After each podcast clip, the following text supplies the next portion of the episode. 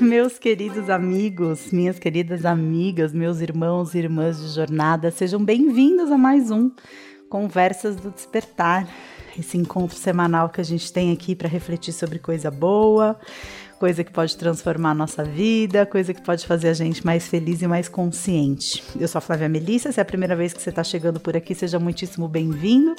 E se você está comigo aqui todas as semanas, seja bem-vindo de volta. Eu tô curtindo muito, assim, receber os feedbacks a respeito dos podcasts.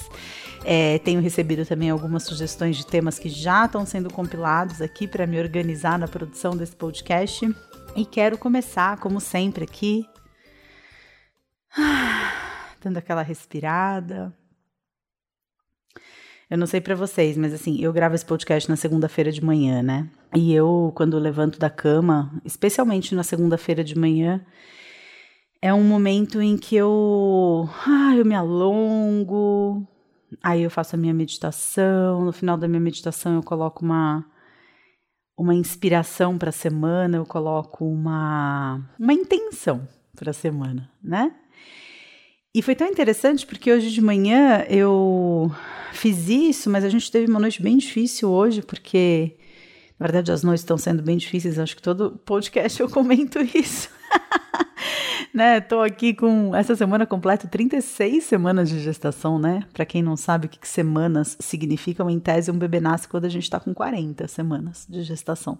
Então, 36 semanas de gestação e, e, assim, a, a, partir de 37 semanas significa que o bebê ele já pode nascer sem ser considerado um prematuro. Então, a partir de semana que vem, podemos esperar a chegada do nosso baby D, o nosso segundinho aqui, para qualquer momento. Então, uau, né? A barriga tá enorme, eu tô dormindo super mal, o Gael tá cada vez mais parece que querendo, né, tá com a gente, então ele vem para nossa cama. O final de semana foi super agitado, então especialmente hoje eu fiz uma meditação mais longa e pedi uma inspiração mesmo assim, sabe?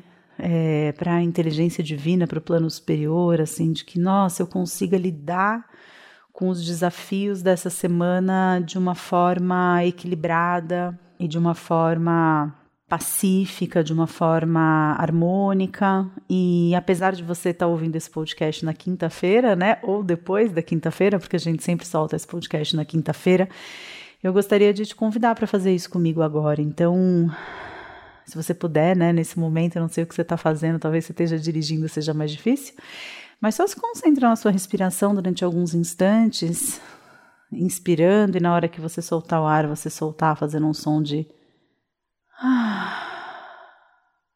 se permite descansar ao ouvir esse podcast, se permite abrir espaço para novas ideias,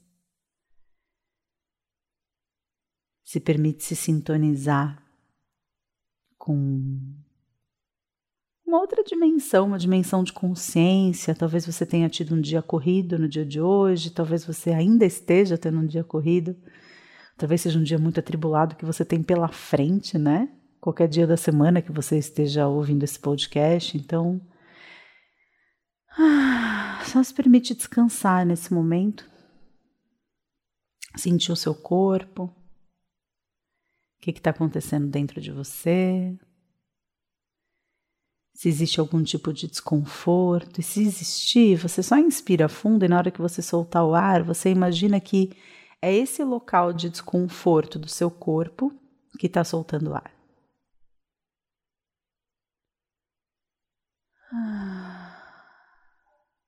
E experimenta relaxar também os seus pensamentos, não só o seu corpo, mas é uma coisa muito interessante como o relaxamento da mente também pode acontecer através do corpo, porque como a gente é um só, por mais que exista essa ideia cartesiana de que a gente é ou os nossos pensamentos, ou a, o nosso corpo, ou as nossas emoções. Na verdade, a gente é tudo isso, né? E, e, e mais até, porque quando eu falo do meu corpo, eu falo meu corpo. Né? Quando eu falo da minha mente, eu falo minha mente. Quando eu falo dos meus pensamentos, eu falo meus pensamentos. Quando eu falo das minhas emoções, eu digo minhas emoções. Então, se eu não sou nada disso, quem sou eu, né? Quem sou eu que possui todas essas coisas? E aí a gente chega na existência desse observador, né? Essa testemunha, que é a consciência. Então, eu testemunho o meu corpo, eu testemunho os meus pensamentos, eu testemunho as minhas emoções, eu testemunho aquilo que se passa dentro de mim, eu testemunho os processos que acontecem à minha volta. Eu testemunho até mesmo as minhas opiniões muito veementes sobre as coisas. Testemunho as minhas certezas, tudo aquilo que eu digo que é meu, na verdade são coisas que eu testemunho acontecendo, que fazem parte de quem eu sou, mas que não me definem. E se você puder agora dar uma espreguiçada mesmo. Ai, abre seus olhos. Hum, dá uma espreguiçada. Ai, espreguiçar é tão bom, né? A gente espreguiça tão pouco. E esse podcast está sendo bem interessante, assim, gravar, porque eu não faço a menor ideia. sobre o que vamos conversar. Tenho, assim, algumas ideias, né? Porque, é, para você que está aqui comigo todas as semanas, você sabe que essa oportunidade semanal para mim, ainda mais começando sempre numa segunda-feira de manhã, é bem interessante que seja assim, porque é realmente uma oportunidade que eu tenho de me examinar, né? Então, eu eu sou muito fã assim de fazer terapia, de fazer processos, né, de investigação de quem somos. Mas nesse momento da minha vida eu não estou fazendo, exceto de vez em quando eu converso com a Alpade, que é minha mestra italiana, né? Quando a, o sapato aperta, é, e machuca, eu chamo ao PAD, a gente bate um papo, mas eu tô sem fazer terapia já faz algum tempo, faz algum tempo que eu não me envolvo num processo terapêutico. Ah, vai fazer dois anos, na verdade, né? A última vez que eu fiz um trabalho te terapêutico e tenho muita vontade de voltar a fazer. Realmente é uma questão de prioridades nesse momento, né? Não só prioridades de tempo, prioridade financeira também. E eu também, óbvio, né? Se eu tivesse, nossa, morrendo. com certeza isso já teria se tornado uma prioridade. Mas nesse momento ainda não é. E uma coisa que eu sinto, assim, né, de estar sem fazer terapia, assim, é, eu, eu, eu, eu, tenho a lua em gêmeos. Se você não entende de astrologia, isso significa que o meu sentir, ele se dá através de características é, pertencentes ao signo zodiacal de gêmeos. E gêmeos é o signo da comunicação, né, é o signo muito verbal, é de falar muito, é um signo de ar, então tem uma leveza também na forma como lida com as coisas, e é muito fluido, né? Então, Gêmeos, é, apesar de experimentar uma polarização muito grande, né? É o Yin, o Yang, o 880, é, no campo das emoções, é, é, um signo de ar, então isso é feito com uma certa leveza, né? Existe uma certa fluência nesse processo. Mas o que diz muito assim de Gêmeos é essa questão da comunicação. Então, é, para mim, essa oportunidade semanal de estar aqui é uma oportunidade realmente de avaliar, assim, é como se fosse a minha terapia semanal, né? E falar um pouco sobre os meus processos, e é muito interessante porque, bom, como sempre, né, em todas as situações da minha vida de 2012 para cá, que foi quando eu comecei a gravar vídeos para internet, eu percebo que aquilo que eu digo é exatamente aquilo que eu preciso escutar. Então, é, eu agradeço muito sempre a oportunidade de poder fazer esses podcasts, porque é algo que me ajuda muito na minha própria jornada. Então, né, seguindo nessa vibe da partilha, assim, eu queria compartilhar algo que aconteceu comigo ontem e que eu acho que pode ser bastante proveitoso para todo mundo, e aí a gente vê o que, que vem disso, né?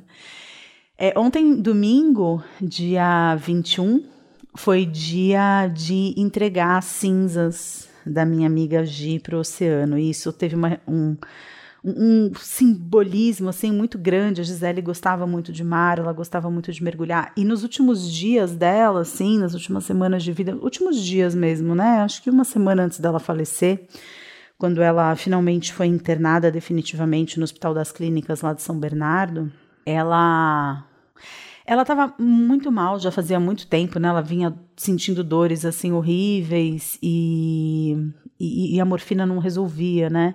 E ela estava tendo muita dificuldade de respirar. Acredito eu que na verdade ela já devia estar tá com alguma metástase, né? Respiratória, porque ela estava com dois tumores na coluna e um bem na altura das torácicas, né? Das vértebras torácicas. Então, muito provavelmente ela já devia estar tá com comprometimento respiratório, não só por causa da coluna, da dor ao respirar por causa desse movimento, né, de quando a gente inspira, mas também eu acredito eu que ela já tivesse com muitas metástases, porque no final da vida ela estava com o lado do rosto paralisado, então é, a metástase já tinha chegado também ao cérebro, né? E aí, nos últimos dias de vida, teve uma mobilização muito grande, assim, dos amigos, das filhas e dos amigos, porque ninguém queria que ela acabasse dessa forma, né?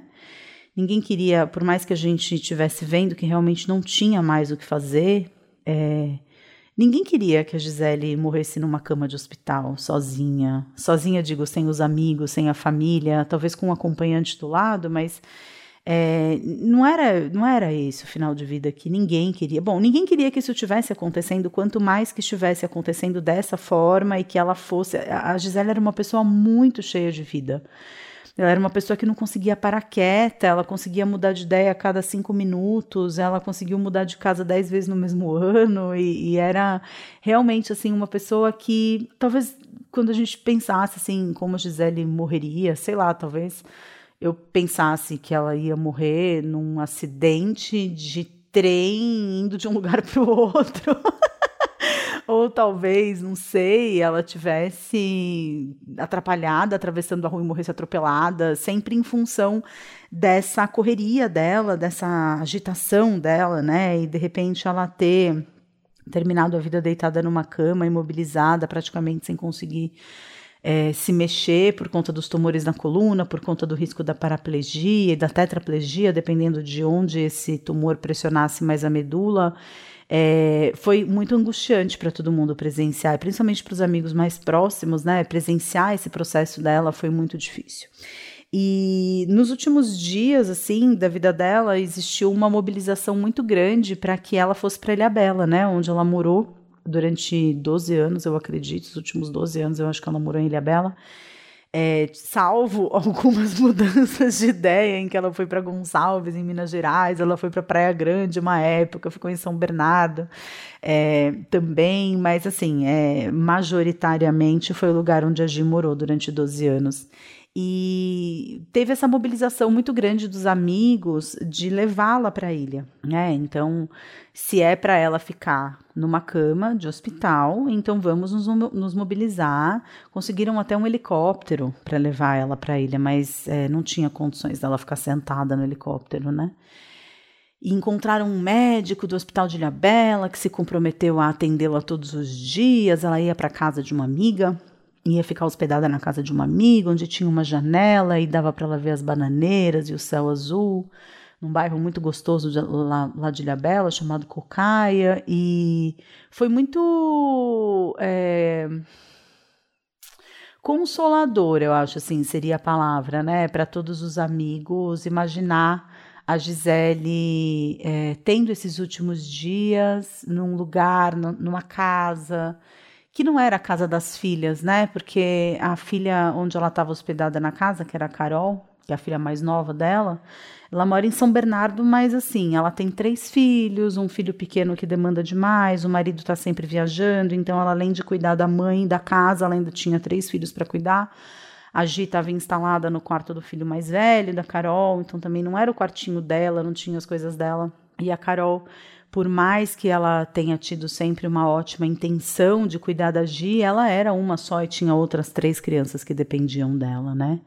E a Karine, que é a filha mais velha da Gi, ela mora em Camanducaia, num sítio, no alto de uma montanha que nem sinal de celular tem. Então, é, não tinha, era muito longe, é, são 30 quilômetros de estrada de terra para chegar até a cidade mais próxima.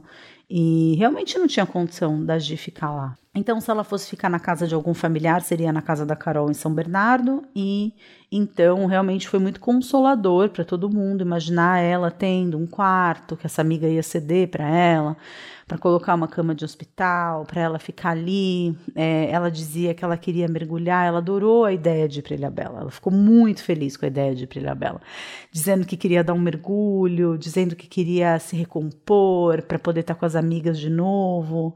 É, e isso foi realmente assim algo que todo mundo né, gostou muito de imaginar essa possibilidade acontecendo. Ninguém imaginaria que cinco dias depois ela teria partido, né? E aí, é, quando ela finalmente se foi, chegou-se aquele momento de o que fazer com ela, né? Porque as filhas não sabiam se ela queria ser enterrada, se ela queria ser cremada. E há alguns anos a gente fez uma viagem para Paraty né? A gente foi em cinco amigas, eu, a Gi, a Alicia Solange e a Dinairã, era aniversário da Alicia, de, se não me engano, eram 55 anos da Alicia. E a gente foi para Paraty, a gente alugou dois quartos numa pousada e fomos para Paraty. E depois, na volta, a gente passou por, por Ubatuba, fomos para Trindade. Foi assim uma viagem muito gostosa. A gente deu muita risada. A Gisele teve um dia que ela até fez xixi na calça de tanto que ela riu. A Gisele era dessas. e aí teve um, um, momento em que a gente estava voltando, né, de Paraty para Ilhabela. A gente parou. Eu morava em Ilhabela nessa época a gente parou o, é, em Ubatuba para tomar um café numa confeitaria. E aí eu não sei por que, a gente começou a falar de morte e a gente brincou, né? Que a Gia, não, a Gisele quando morrer, imagina, é, como é que você sabe qual que é a cova onde a Gisele está enterrada? Ah, é só você chegar lá, se o corpo tiver sumido da Gisele, porque imagina se a Gisele vai ficar a eternidade inteira enterrada no mesmo lugar. E aí ela disse: Não, pelo amor de Deus, eu não quero ser enterrada, não, eu quero ser cremada. E aí depois vocês façam o favor de me colocar num pote bem bonito. pote. e aí eu passo uma semana na casa de cada amiga. Ah, mas como que a gente vai saber em que casa que a Gisele tá? Ah, é fácil, vocês olham onde tiver uns panos coloridos, a Gisele era costureira, né? E tudo que ela queria enfeitar, ela colocava panos coloridos. Então ela disse: é, a casa que tiver panos coloridos é a casa onde eu tô. Então, é, quando ela se foi e as meninas começaram a refletir, né, sobre isso, o que, que a gente faz com ela, é, as meninas, graças a Deus, as meninas que estavam viajando com a gente, né, não sei exatamente se foi a Solange, a Alice ou a Dinairã, se lembraram desse desejo dela de ser cremada, né? E, e, e, aí, claro, ela não passaria uma semana na, na, casa de cada amiga, né? Enfim, isso seria demais, assim. Mas é, juntou-se, então, né, as cinzas da Gi com o mergulho no mar que ela queria dar. E aí, ontem foi a cerimônia de entrega das cinzas dela para o oceano. É, lá em Ilha Bela. Eu, eu não pude ir por motivos variados, que vão desde uma barriga que eu não consigo imaginar ficar quatro horas dentro de um carro na mesma posição. É, e, e também, assim, né, eu. Eu acho que qualquer tipo de justificativa assim que eu dê para não ter ido nessa cerimônia vai me soar é, mentiroso, né? Porque a verdade é que eu tenho medo né, de ir para Ilha Bela de novo.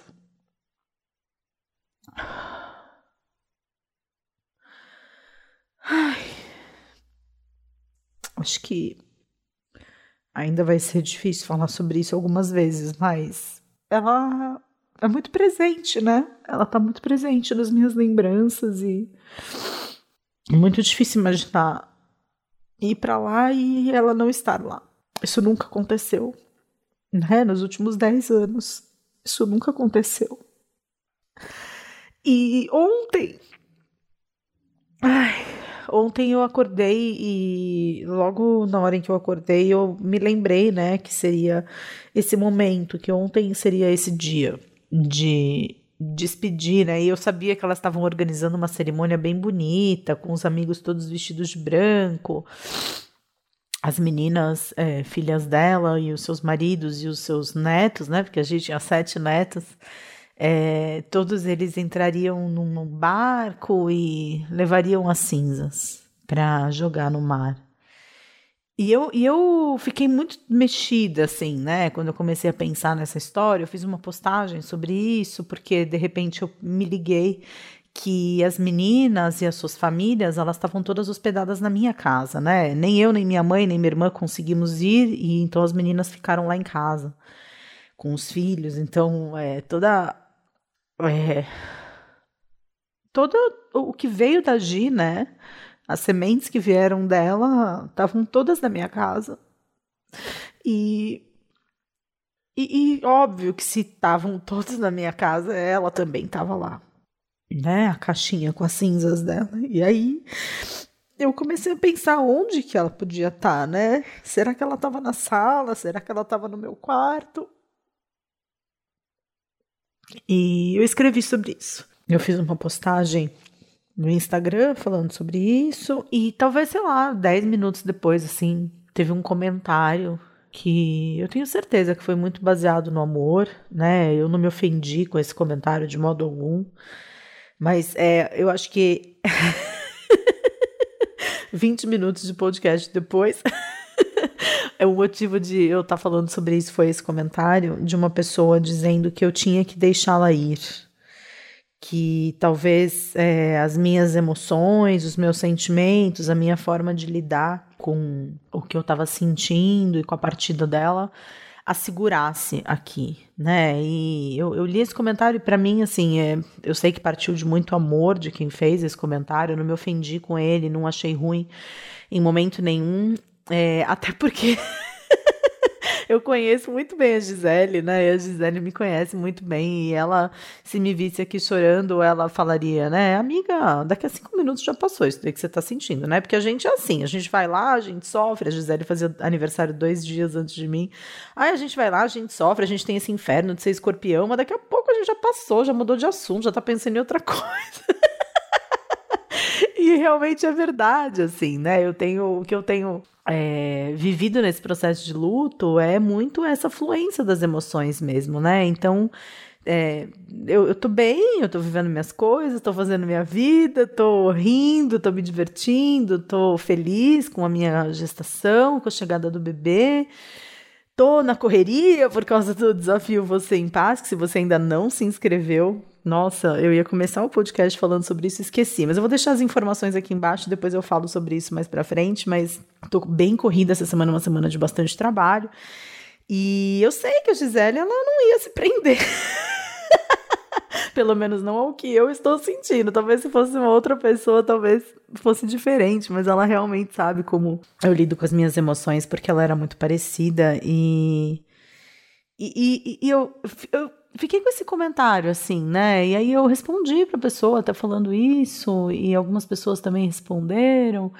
E teve um comentário muito bonito. Eu tô aqui com o meu celular. Ai, deixa eu ver se eu consigo pegar o meu celular para ler esse comentário, porque eu acho que esse comentário que eu recebi ele descreve completamente, né, esse processo de luto e descreve também o que eu acredito ser a melhor forma da gente lidar com as nossas emoções, porque o que eu é, tenho percebido, na verdade, é que mesmo a galera que me acompanha, mesmo a galera que está bastante habituada com o meu conteúdo, mesmo o pessoal que está sempre muito presente, acompanhando né, é, os meus processos e acompanhando o que eu acredito ser né, um caminho para o despertar, é, um caminho de lapidação interna para que a gente possa realmente se tornar a pessoa que a gente quer ser e viver a vida que a gente quer viver e sentir paz, né, na nossa vida, porque eu acho que é isso que a gente quer, até por isso que o desafio se chama Desafio Você em Paz, porque eu acho que a gente quer muitas coisas na nossa vida, né? A gente quer, ai, eu quero mudar de emprego, eu quero ter um carro, eu quero ter um filho, eu quero ter um marido, eu quero emagrecer 10 quilos, eu quero viajar para não sei onde, eu quero ter uma casa, mas assim, o que tá por trás de todos esses desejos, na verdade, é a gente se sentir em paz, né? Então, por isso até que o desafio Você em Paz se chama. Bom, já que eu tô falando do desafio Você em Paz. o Desafio Você em Paz é um programa de 10 dias de duração, gratuito, online, que começa na semana que vem, começa no dia 29 de outubro, vai até o dia 7 de novembro, e que vai contar com e-mails diários, com algumas tarefas, com mensagens de áudio minhas, com conteúdos complementares é, para dar suporte e apoio na jornada, que são conteúdos que vão estar sendo emprestados pelo Portal Despertar para os participantes do desafio durante a sua realização, onde vai ter lista de transmissão, vai ter vídeo diário no YouTube, vai ter postagens nas redes sociais. E então, é realmente assim, é uma coisa muito legal que a gente está movendo. Você se inscreve gratuitamente entrando no site desafiovocêempaz.com.br, né? Então, esse é o resumo. Lá tem um vídeo explicando como vai ser o desafio, e eu acho que você é, que me ouve aqui pode se beneficiar muito dele, mas quando eu pensei em fazer esse desafio, foi justamente, né, porque eu tive esse insight onde eu falei, cara, tá todo mundo querendo sentir paz, né? Na verdade, todo mundo quer sentir paz tudo que você coloca como maquiagem para esse desejo, né? É, o carro, a casa, o marido, o filho, o trabalho, a viagem, a bunda na nuca.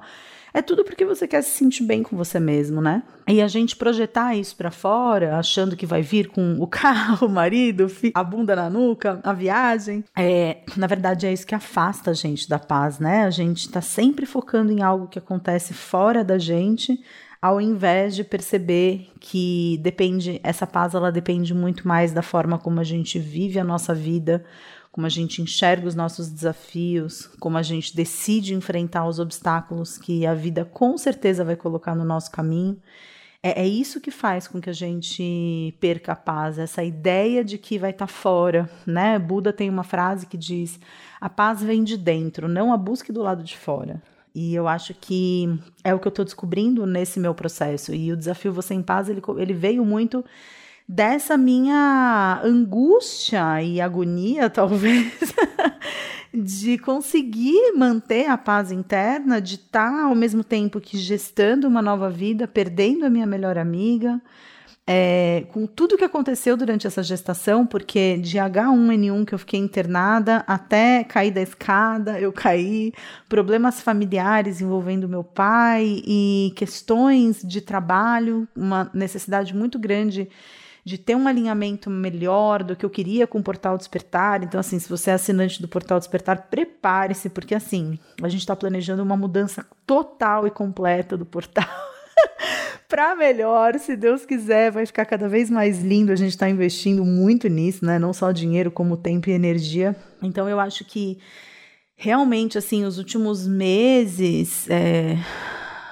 eu acho que desde realmente no começo dessa gestação, é, eu, eu, acho que eu venho refletindo muito assim sobre o que é que me traz paz, né? Então não é o trabalho que me traz paz, não é tá tendo um segundo filho que me traz paz, não é, né? Os meus amigos eles podem ficar doentes a qualquer momento e partirem. Então, assim, eu não, não posso mais continuar associando essa minha sensação de paz ao lado de fora. Eu não posso mais continuar esperando que conquistas externas me deem paz. E isso foi um alinhamento muito importante que aconteceu, porque fez com que, inclusive, a gente revesse muito assim o nosso estilo de vida, né? Então, a gente reduziu muito os custos e gastos, né? Porque eu não quero mais sentir esse peso de ter que fazer tantos mil reais no final do mês, porque tenho não sei quanto em salário para pagar, né? Realmente um estilo de vida talvez um pouco mais simples, né? É, talvez com, uh, com menos necessidade de, uh, de, de, comprar coisas ou de gastar dinheiro com coisas, né? E uma paz de espírito, mais tempo para viver a vida, né? Principalmente com um bebezinho novo chegando. E eu acho que um fator que influencia muito na gente não conseguir viver essa paz que a gente quer viver é a gente lutar contra aquilo que a gente sente. Eu acho que a gente tentar camuflar as nossas emoções, e aí, assim, o motivo que for, pode ser até um motivo super nobre, como essa seguidora comentou na minha postagem do Instagram, né? De poxa, mas tenta é, não se entregar a isso que você está sentindo, você precisa deixar a sua amiga aí, porque senão isso pode prejudicar o processo dela de passagem. É uma intenção super nobre, mas ainda assim é uma forma de você não honrar aquilo que você sente. É uma forma de você. É, eu, eu vejo muitas pessoas lidando com o luto dessa forma. Você coloca um sorriso no rosto, e não só com o luto, e, ou melhor, com o luto, mas vamos desassociar o luto de necessariamente ser a morte de alguém, né? O luto, ele pode acontecer quando o candidato que você vota perde. O luto ele pode vir quando você é mandado embora de um trabalho. O luto ele pode acontecer se você encerra um relacionamento. Né? Qualquer projeto, qualquer tipo de expectativa que você tenha e que não se concretize, a forma como você vai lidar com essa frustração é um processo de luto. É exatamente igual, né?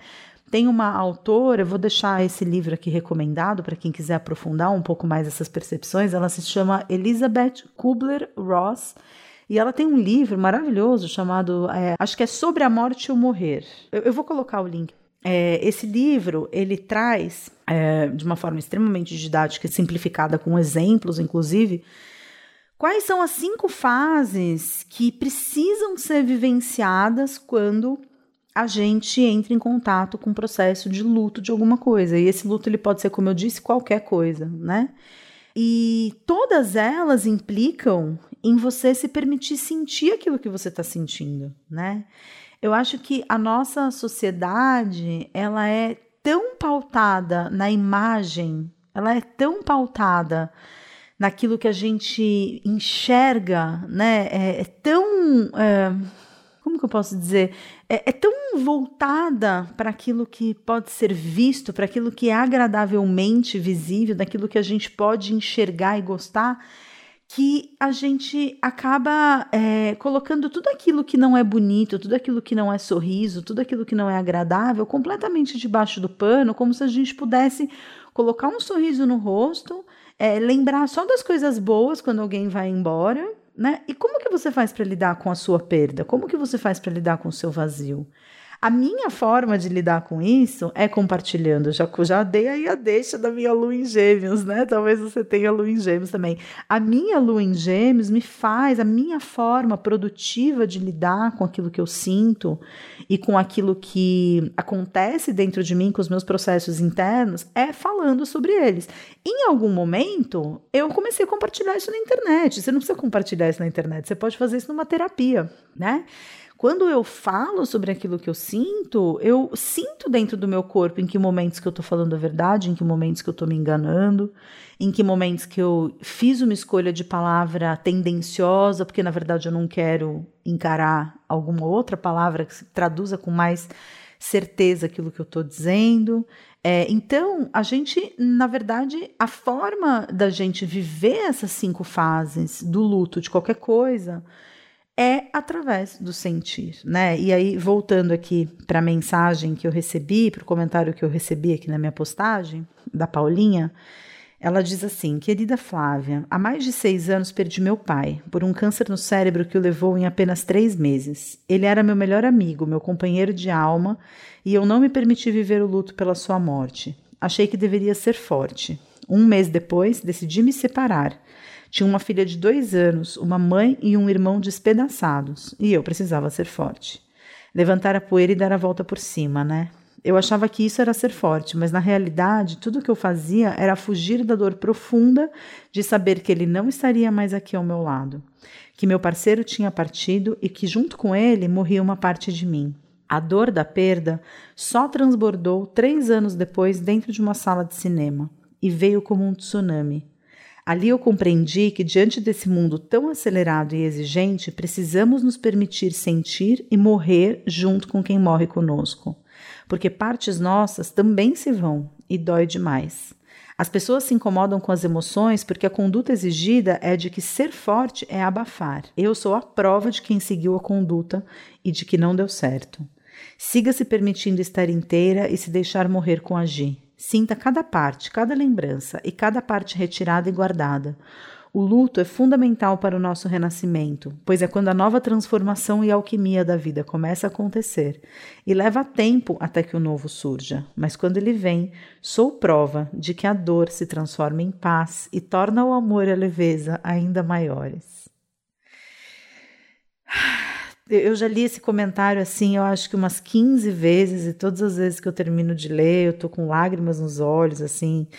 É, todo mundo que me acompanha, sem dúvida nenhuma, é, se, se, se, identificou muito com isso. Esse comentário teve 90 curtidas lá no Instagram.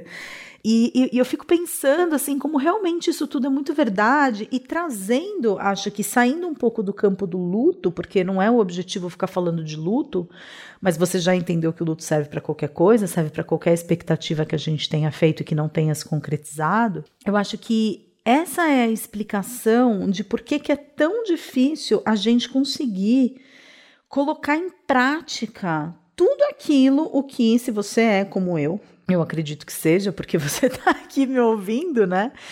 Mas é, eu acho que para todo mundo, assim, que é apaixonado pelo universo do autoconhecimento, pelo universo do desenvolvimento pessoal, pelo universo da espiritualidade, né? E quando eu falo de espiritualidade, eu quero deixar claro que não é dentro de um contexto religioso, né? Espiritualidade tem a ver com autoconhecimento, espiritualidade tem a ver com você conseguir colocar em prática todas aquelas coisas que fazem sentido no plano das ideias.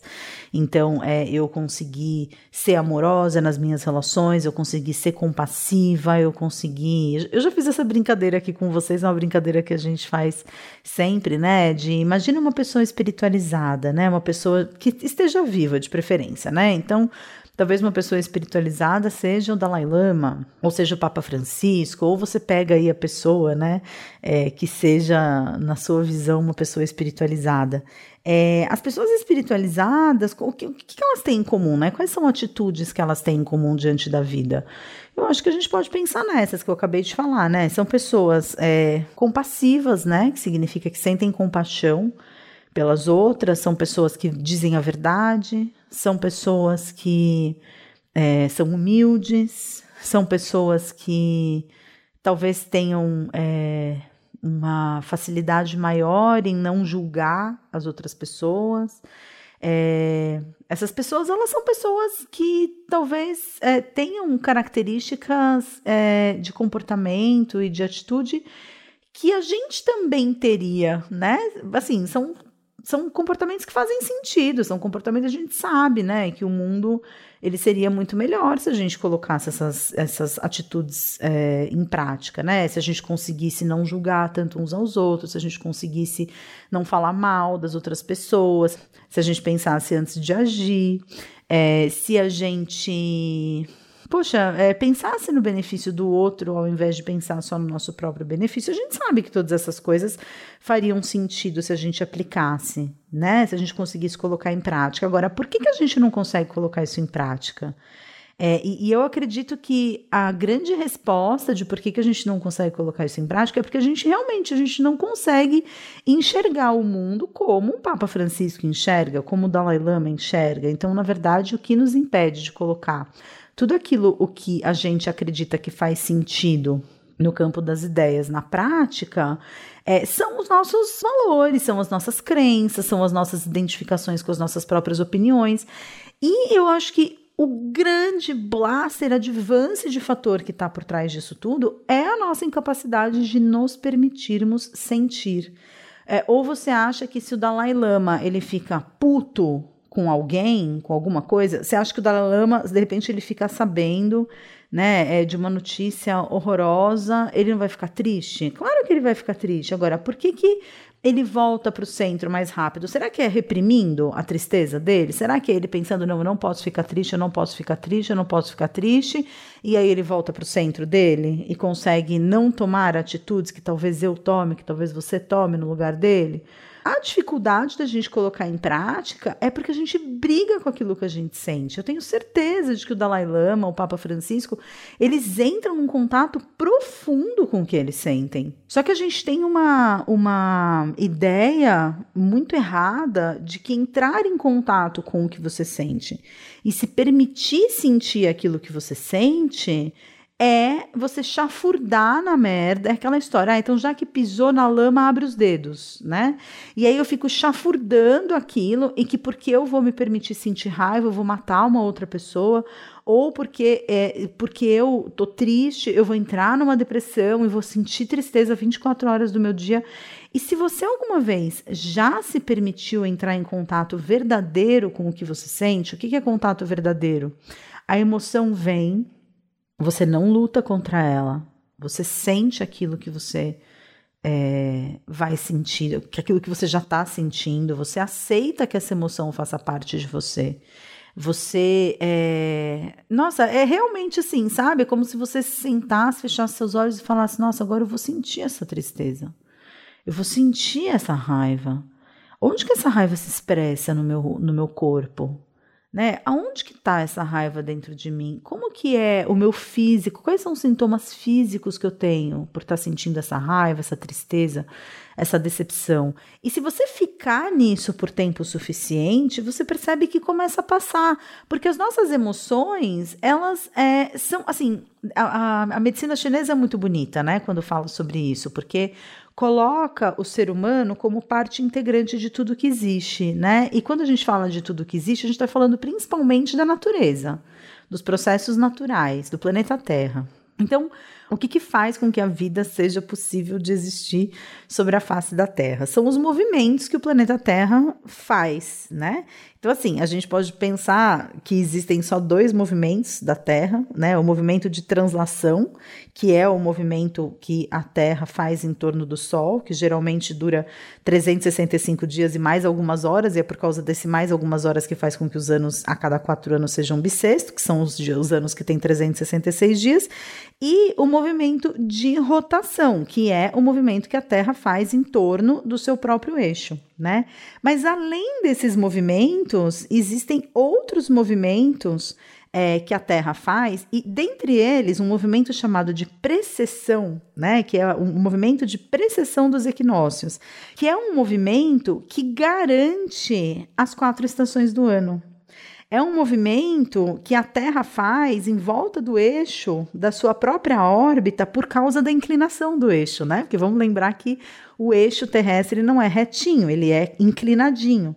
Então, é como se fosse um movimento que o Polo Norte faz em relação ao ponto central da Terra, é como se fosse um peão desequilibrado. E esse peão desequilibrado é o que garante as quatro estações do ano. Por quê? Porque se a Terra simplesmente girasse em torno de si mesma e em torno do Sol, a gente sempre teria lugares na Terra em que é, tá calor e sol iluminado, e sempre teria lugares na Terra em que é gelado, completamente sem luz, completamente escuro. Então é esse movimento que a Terra faz em torno é, desse desnível do eixo, como se fosse um peão desgovernado, que garante que existam as quatro estações do ano e que garante que existam os equinócios de outono e de primavera, que são exatamente, né, é, o equinócio de outono é quando o dia e a noite têm a mesma duração, mas caminhando para uma noite mais longa e para dias mais curtos até chegar no inverno.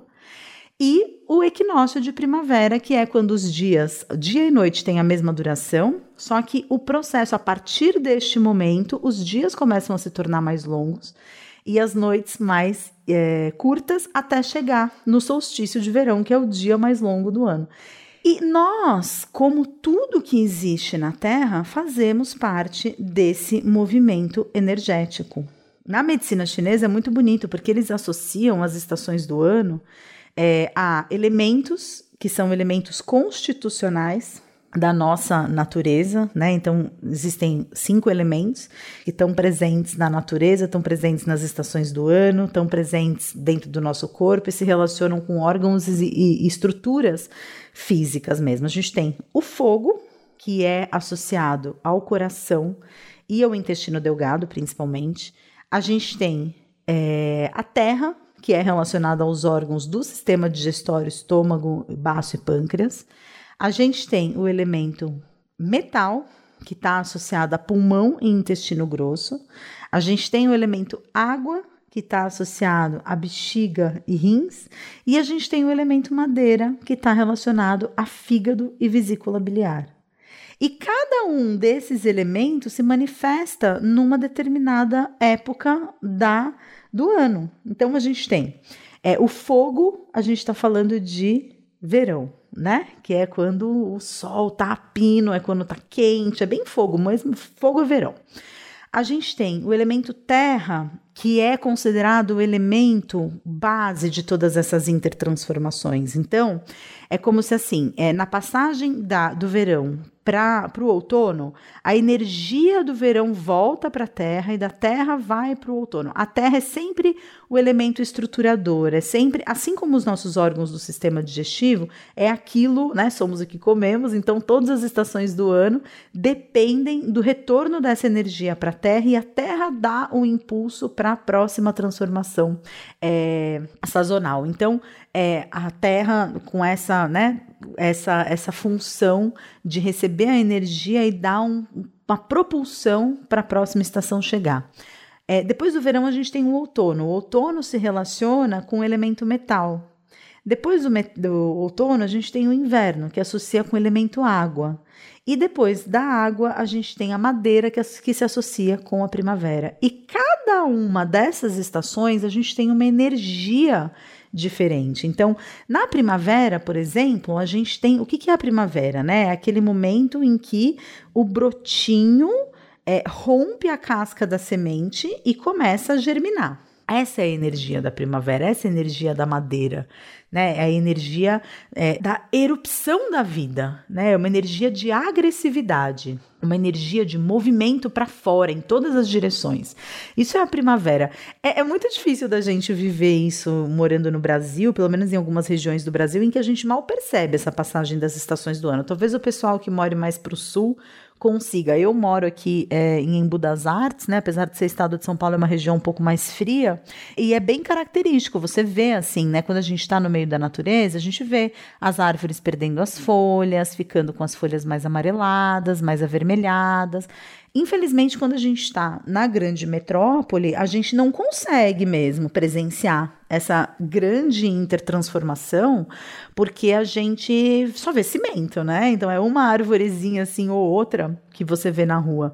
Mas quando você está mais em contato com a natureza, ou quando você tem essa consciência e começa a se harmonizar com cada energia do ano, você consegue perceber isso dentro de você. Né? Então, a primavera com essa energia de erupção, o verão com uma energia de celebração, de comemoração, a gente quer ficar acordado até mais tarde, a gente quer ver os amigos, a gente tem essa energia. O outono, tem até um poema belíssimo chinês, eu não lembro exatamente agora como, em chinês eu não vou lembrar mesmo, né?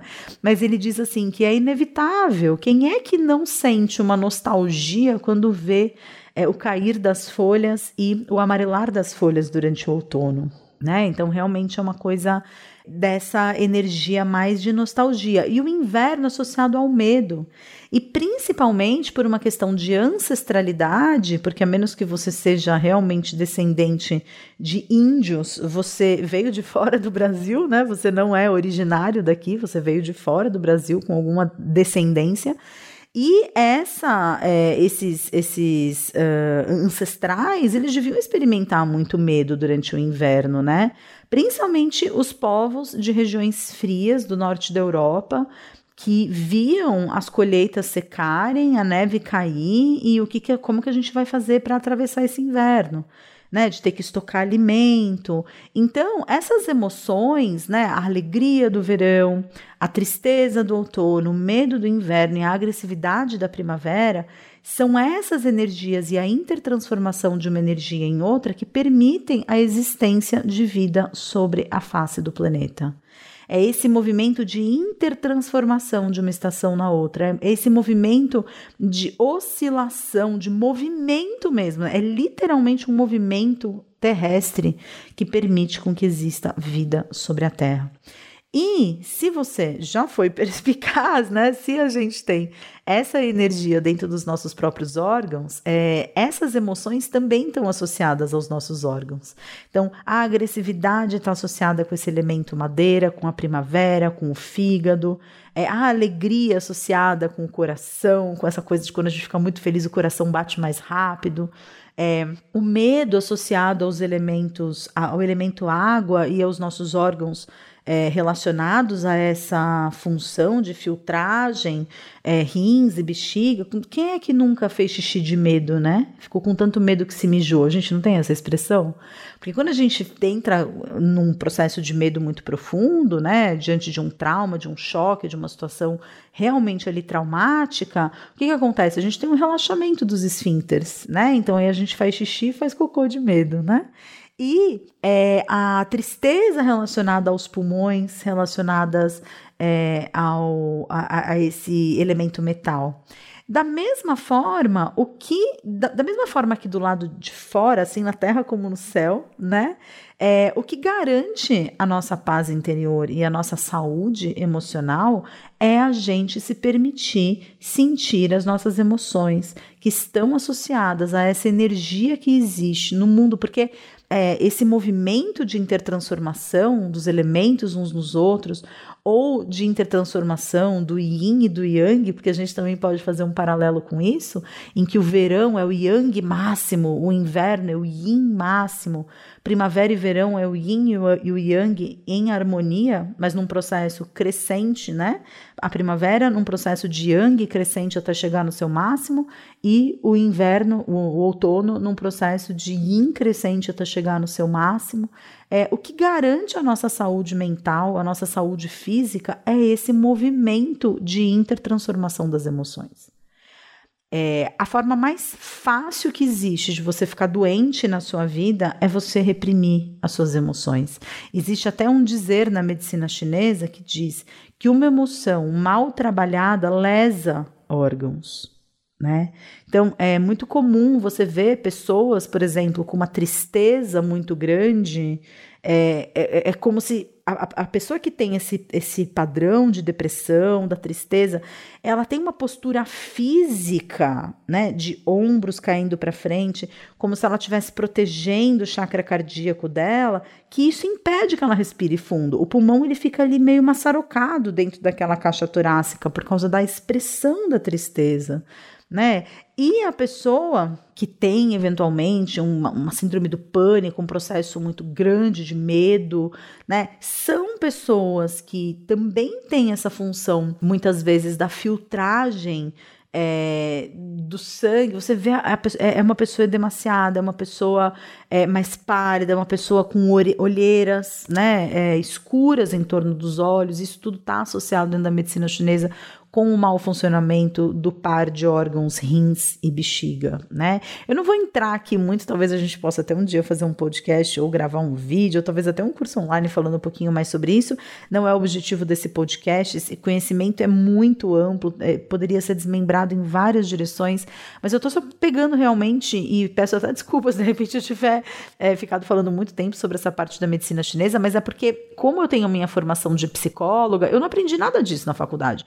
É, dentro da faculdade de psicologia, e essa é uma das críticas que eu faço à formação clássica do psicólogo, eu sei que muita coisa está mudando nas universidades, mas infelizmente eu acredito que ainda seja muito raso essas mudanças todas, o que eu acredito é que, assim, é diante de emoções que saem daquilo que é esperado, a tendência do nosso atendimento em saúde mental é achar que aquilo é errado. Então, uma pessoa é, que está experimentando uma tristeza muito profunda, né? Claro, se existe uma, uma razão, entre aspas, né, que o de fora julgue como forte o suficiente, que justifique aquela tristeza que você está sentindo, como a morte de alguém, ah, sim, então aí você tem que sentir tristeza. Mas de repente, por um motivo besta, para uma outra pessoa, mas profundamente estruturador da sua personalidade por você, uma tristeza que você esteja sentindo, se você for um, um, um para um médico convencional, você sai com um diagnóstico de depressão. É, não tô dizendo pra gente não procurar médico, tá, gente? Tem, existem psiquiatras humanistas maravilhosos, inclusive que trabalham dentro de saúde integrativa, que eu acho que é fundamental. Se você tiver alguma questão emocional, procure sempre um psicólogo que te enxergue como um ser humano total, um psiquiatra que te enxergue como um ser humano total, porque senão a grande chance que existe é de você sair desse consultório com um diagnóstico que não traduz o processo energético que você está vivendo, é só uma foto do momento que você está vivendo naquele momento, né? É uma foto de um instante específico da sua jornada emocional. E eu acho que é isso no macro, né? É como valor da sociedade e no micro, a gente ainda tem essa ideia de que a pessoa que se conhece, a pessoa da espiritualidade, a pessoa que está em processo de autoconhecimento, de desenvolvimento pessoal, ela precisa estar bem o tempo todo. E isso não é verdade. Eu acho que essa é a maior é, pegadinha, o maior mito que existe da espiritualidade é a pessoa ter que estar tá bem o tempo todo. Na minha opinião, se você for pensar, a pessoa que está bem o, te o, tempo todo, o que, que é estar tá bem? Alegria, né? Onde é um lugar no planeta Terra onde só tem verão? Onde só tem uma, uma, uma temperatura escaldante a maior parte do tempo? É um deserto. É um deserto. Existe vida no deserto? Existe. Existe lá aqueles escorpiõezinhos, aquela, aqueles cactos. Mas se você pega o deserto do Saara, é areia, não tem vida ali. Por quê? Porque todas as vezes que a gente se obriga a estar no verão eterno, a gente acaba secando toda fonte de intertransformação possível. Assim como a água seca no deserto, não existe o que mantenha a homeostase da vida num lugar em que é só verão. Uma pessoa que tá só bem. Uma pessoa que tá só mal, claro, a gente também tá falando do Polo Norte, né? que é também um gelo danado. Então, não dá pra gente eleger uma emoção e sentir só aquilo. Ah, não, então eu quero sentir só alegria. Por que, que você não pode sentir só raiva? Ou só tristeza? É, ou só medo. Se todas essas emoções elas fazem parte do processo, ninguém nasceu para sentir só alguma coisa. Todos nós nascemos para sentir tudo o que a gente precisa sentir. É isso o que garante a nossa saúde e garante a nossa passagem é, saudável por todas as situações que acontecem na nossa vida. Porque ninguém está imune e isento de experimentar uma perda, de experimentar uma crise, de experimentar um trauma. E aí, assim, ah, mas como que eu faço para lidar com essas emoções? Bom, eu vou dizer para vocês o que funciona para mim. Primeira coisa, não existe saúde emocional sem meditação. E não é porque a meditação, nossa, você vai meditar e você vai se iluminar assim, vai ser um Buda. Não é nesse sentido. A meditação como algo que te dá a capacidade de perceber que você não é aquilo que você pensa, porque a gente vive numa sociedade extremamente racional em que as pessoas acreditam que elas são os pensamentos que elas têm né? Então, a meditação te dá a possibilidade de você perceber que você é algo além das, dos seus pensamentos. Isso é fundamental. Isso é absolutamente fundamental. A segunda coisa, você precisa aprender a lidar com as suas emoções. Porque não é porque você está sentindo raiva que você vai matar alguém, não é porque você está sentindo medo que você vai se enfiar debaixo da cama, não é porque você está sentindo tristeza que você vai se matar. Né? Então, assim, essa fluência pelas emoções, existe uma série de formas de você fazer isso. Desde você se envolver num processo de psicoterapia, até mesmo você assinar uma ferramenta como o Portal Despertar, que é algo que te dá muito recurso, são vídeos, meditações, é, aulas online todos os meses comigo para falar sobre educação emocional, porque é assim que eu me intitulo. Eu sou psicóloga de formação, mas eu sou educadora emocional. É isso que eu ensino as pessoas a fazerem, né? Lidar com as próprias emoções. E aí você tem lá no meu site uma série de possibilidades de como interagir comigo, desde um nível mais profundo até um nível mais superficial. Tem curso online, tem o portal Despertar, tem palestra online que custa 97 reais. Tem cursos online, Fluir das Emoções, que ensina exatamente esse processo. Essas são as minhas formas que eu encontrei de ajudar as pessoas. E não precisa ser só curso remunerado. Ai, mas eu não tenho dinheiro para pagar um curso online. Se você assistir os meus vídeos no YouTube, se você me acompanhar nas redes sociais, se você acompanhar o canal de podcasts aqui, você vai tendo insights e vai sendo capaz de colocar isso em prática. E eu não sou a única né? Existem pessoas muito legais para você acompanhar. Graças a Deus a internet torna isso possível. Eu sugiro sempre os, os, tutores do Portal Despertar que você fica conhecendo. Se você entrar na página que conta sobre o que é o Portal Despertar, que é a despertar.club, clube, clube, né? C-L-U-B. É, você vai ver ali a lista de tutores do Portal Despertar, que são as pessoas que produzem conteúdo para o Portal Despertar. Tem pessoas ali muito legais para você seguir. Tem lá uma mini descrição do que cada uma faz. Então, assim, é, a verdade é, caminhos para seguir existem muitos. A dificuldade não é você encontrar esses caminhos, é você persistir nesse caminho quando você entra em contato com o sofrimento né? Quando entra em contato, quando o sapato aperta o calo, quando vem a tristeza, quando vem a decepção, aí é que as pessoas elas se distraem do caminho, porque elas acham que elas não podem sentir aquilo que elas estão sentindo, quando na verdade é o buraco é muito mais embaixo. Na verdade, elas não querem sentir porque é extremamente desconfortável e desagradável. Mas acho que cobrimos o assunto. Para quem não sabia o que falar no podcast de hoje, eu acho que a gente foi bem longe. Quero te agradecer a presença comigo aqui. Quero te incentivar novamente para participar do desafio Você em Paz, que eu acho que vai ser algo muito transformador na vida de todos nós. Quero pedir para você avaliar esse podcast. Não deixa de fazer uma avaliação. Onde quer que você esteja ouvindo esse podcast, é possível de você fazer uma avaliação. Não deixa de também indicar para alguém que possa se beneficiar dele. Eu te agradeço demais se você me ajudar a propagar a mensagem do autoconhecimento e da espiritualidade aplicada à vida cotidiana. Essa é a minha missão e eu te agradeço demais se você me ajudar a espalhar tudo isso. E a gente se vê na semana que vem com um novo episódio do Conversas do Despertar. Com muito amor, muito carinho, muita gratidão sempre por esse espaço de coexistência.